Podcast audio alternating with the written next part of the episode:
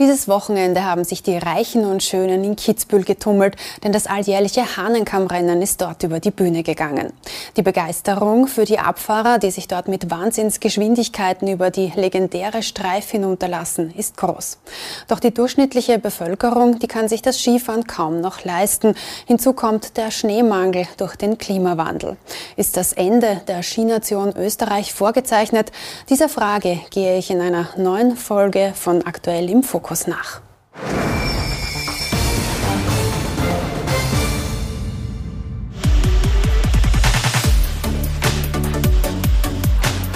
Weltstars und die heimische Prominenz. Die Dichte an bekannten Persönlichkeiten ist am Hahnenkamm-Rennwochenende in Kitzbühel hoch.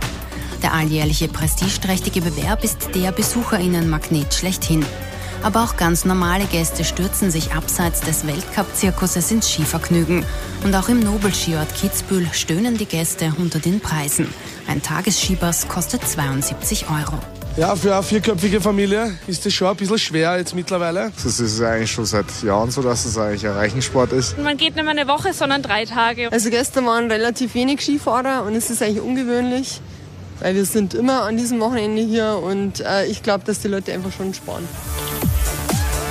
Kitzbühel ist ein Sinnbild für die derzeitige Situation in Österreich. Skifahren ist zum Luxus geworden. Die frühere Rennläuferin Nicola Werdenig beobachtet diese Entwicklung mit großer Skepsis. Frau Werdenig, Sie waren eine erfolgreiche Skirennläuferin und ich nehme an, Sie sind schon in den 1960er Jahren in den frühen auf den Skiern gestanden. Wie hat sich denn das Skifahren Ihrer Ansicht nach im Laufe der Zeit verändert? Ja, in meiner Kindheit war Skifahren sowohl äh, exotisch als auch exklusiv, wobei es äh, Wege gegeben hat, dass es eben eine breite Bevölkerung leisten konnte. Äh, jetzt ist es am Weg, äh, zusehends sehr exklusiv zu werden, also es wird immer teurer. Und in Zukunft wird es bestimmt wohl auch wieder besonders exotisch werden, bedingt durch den Klimawandel, weil eben kleine Skigebiete, niedrig gelegene Skigebiete schon längst den Betrieb aufgegeben haben oder an der Bruchkante stehen, dass sie aufhören müssen. Wie war Skifahren in Ihrer Jugend?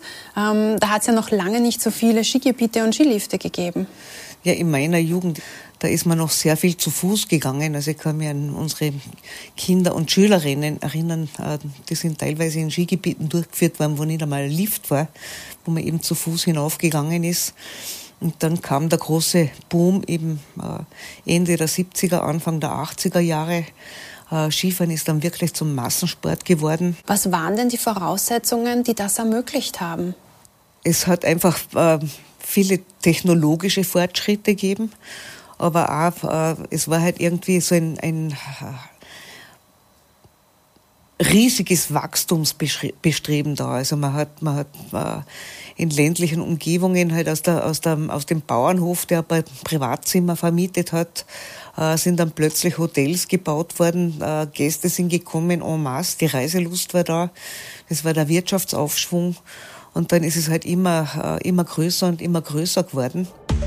50,1 Millionen Skitage hat es in Österreich in der Saison 2022-2023 gegeben.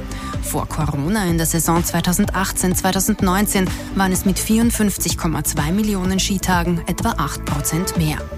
Ob dieser Rückgang mit den steigenden Preisen der Liftkarten und den allgemein höheren Preisen in Restaurants und für Hotels zu tun hat, lässt sich schwer feststellen. Wir sehen schon, dass äh, im, ähm, in den Regionen selbst das Skifahren weiter intensiv betrieben wird. Was wir sehr wohl sehen, ist, dass natürlich zum Beispiel im städtischen Bereich bei den Schulskikursen ähm, nicht mehr diese äh, Nachfrage nach äh, Skiurlaub herrscht. Ähm, es gibt in einigen äh, Projekten Unterstützungen, dass man hier wieder die Jugend stärker zum Skifahren bringt. In den westlichen Skigebieten kommen laut dem Staatssekretariat für Tourismus aber ohnehin 80 bis 90 Prozent der Skigäste aus dem Ausland. Vor allem aus Deutschland und Tschechien reisen immer mehr Menschen zum Skifahren nach Österreich. Skifahren ist ein Exportschlager und laut dem Obmann des Fachverbands der Seilbahnen Franz Hörl nicht so teuer, wie es scheint. Wenn wir es international vergleichen, ist Österreich immer noch äh, sehr, sehr günstig bei höchster Leistung, besten Komfort, größte Sicherheit und deshalb sind wir weltweit auch führend. Ein Sechstel, ein Sechstel aller Skifahrer auf der Welt sind in Österreich auf Urlaub äh, und das macht uns stolz. Dass sich die Österreicherinnen und Österreicher das Skifahren bald nicht mehr leisten können, diese Sorge hat die Tourismusstaatssekretärin nicht. Wir haben von einem kleinen Skigebiet in Niederösterreich bis zu einem äh, großen äh, Fünfstern-Skigebiet in Vordelberg oder in Tirol die gesamte Bandbreite. Äh, ich gehe davon aus, dass wenn man äh, Wintersport oder Skiurlaub machen möchte, man sicher in Österreich auch immer ein Angebot finden wird. Eines der etwas günstigeren Skigebiete in Österreich ist das Skigebiet Annaberger Lifte in Niederösterreich. Hier gibt es ein flexibles Preissystem. Wer online lange im Voraus bucht und ein Ticket unter der Woche kauft, kommt deutlich günstiger weg. Das geht so weit, dass wir heuer Erwachsenentageskarten ab 30 Euro im Angebot hatten, bei entsprechend früher Buchung. Und wir merken, dass solche Angebote oder auch, wo es für die Familien besondere Angebote gibt, dass die sehr gut angenommen werden.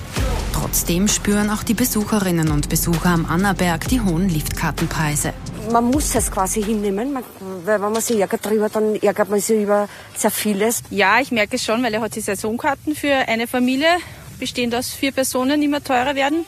Aber es ist einfach ein schöner Sport, den wir uns gerne leisten noch und auch noch leisten können. Die Preise sind wirklich in die Höhe gegangen, das ist crazy. ja, es ist halt schwierig, weil viele Leute sich dann einfach nicht mehr leisten können, Skifahren zu gehen. Und ich habe auch das Privileg, ich bin halt bei einer Skischule und kriege da die Skikarte und kann dann fahren, aber sonst geht man halt dann immer weniger Skifahren, weil es nicht mehr leistbar ist. Die Preise für die Liftkarten sind jedoch nicht das einzige Problem. Wegen des Klimawandels gibt es in Österreich immer weniger Schnee. In Wahrheit hat sich der Skitourismus vom Naturschnee weitestgehend abgekoppelt. Diese Klimawandelanpassungsmaßnahme ist seit Jahrzehnten in Österreich praktiziert und ohne die ging es nicht mehr. Kunstschnee verbraucht jedoch nicht nur jede Menge Energie, sondern auch sehr viel Wasser. Schätzungen zufolge wird in den Alpen durch die Kunstschneeproduktion dreimal so viel Wasser verbraucht wie in München in einem Jahr. Und auch in Österreich droht Wasser in Zeiten zunehmender Trockenheit durch den Klimawandel ein knapperes Gut zu werden. Was ist hier der Lösungsvorschlag von Greenpeace? Der Wintertourismus ist einer der Bereiche, der als erster sieht, wie die Klimakrise zuschlägt. Es gibt Prognosen, dass wir ohne Klimaschutzmaßnahmen auf Gebieten unter 2000 Meter 80 Prozent des Naturschnees verlieren und auf Gebieten über 2000 Meter 50 bis 60 Prozent. Das heißt, der Einfluss der Klimakrise ist hier enorm. Wichtig ist, dass nicht weiter ausgebaut wird und dass nicht noch mehr ähm, Regionen erschlossen werden für den Skitourismus insbesondere aber auch in niedergelegenen Skigebieten, weil gerade diese Skigebiete, die unter 1500 Meter sind, haben es in Zukunft sehr schwer und werden ohne technische Beschneiung gar nicht mehr auskommen. Wenn man sich als Konsumentin oder als Konsument klimafreundlich verhalten möchte, sollte man das Skifahren dann ganz lassen?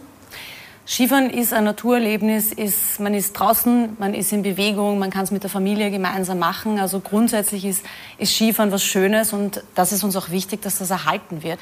Aber der Wintertourismus selber muss seine Hausaufgabe machen und das Ganze so nachhaltig gestalten, dass es eben auch noch möglich ist, dass wir es später machen können und dass wir es auch jetzt mit einem guten Gewissen machen können. Inwieweit reagieren da die Skigebiete? Was tun sie konkret? Wir wissen von der technischen Beschneiung, dass hier sehr viel erneuerbare Energie verwendet wird, muss aber schon dazu sagen, dass es nicht Sinn und Zweck sein kann, sich nur darauf auszuruhen, weil diese erneuerbare Energie, die hier verwendet wird, könnte man ja auch für andere Bereiche verwenden, für den Haushalt, für Heizung, also Dinge, die wir wirklich brauchen. Man kann auch ähm, sehr viel Energie einsparen, indem man zum Beispiel auf Sessellift-Beheizungen äh, verzichtet, auf Nachtskipisten, also Beleuchtungen verzichtet. Hier wird schon ein bisschen was gemacht, aber der ganz große Brocken ist eben die An- und die Abreise. Bis zu drei Viertel der CO2-Emissionen im Skitourismus entstehen laut Greenpeace durch die An- und Abreise. Dass hier jede Menge Einsparungspotenzial besteht, ist auch bei den Seilbahngesellschaften angekommen. Es gibt ein unglaubliches äh, äh Eisenbahnangebot äh, und Schnee zum Flug haben wir schon lange abkackelt. Bei uns gibt es nur noch Schnee zum Zug. Nachhaltigkeit und ressourcenschonender Umgang ist das Gebot der Stunde. Immer mehr Druck lastet auch auf dem Internationalen Skiverband, erst später in die Rennsaison zu starten. Nämlich dann, wenn die Chance auf Naturschnee größer ist. Denn mehr Naturschnee lässt auch die Kosten für die Beschneiung sinken und das könnte längerfristig die Preise für die Liftkarten zumindest auf einem stabilen Niveau halten. Österreich galt ja über viele Jahrzehnte als die Skination. Glauben Sie, wird das weiter so bleiben oder wird aufgrund der teuren Preise und des Klimawandels Österreich als Skination längerfristig der Vergangenheit angehören? Ich denke schon, dass Skifahren zu unserer Kultur gehört und dass wir das auch sehr in uns tragen, dass wir sehr gerne auf den Bergen sind, im Sommer wie im Winter, dass wir den Skitourismus auch weiter leben werden. Es wird nur herausfordernder. Österreich ist schon keine Skination mehr.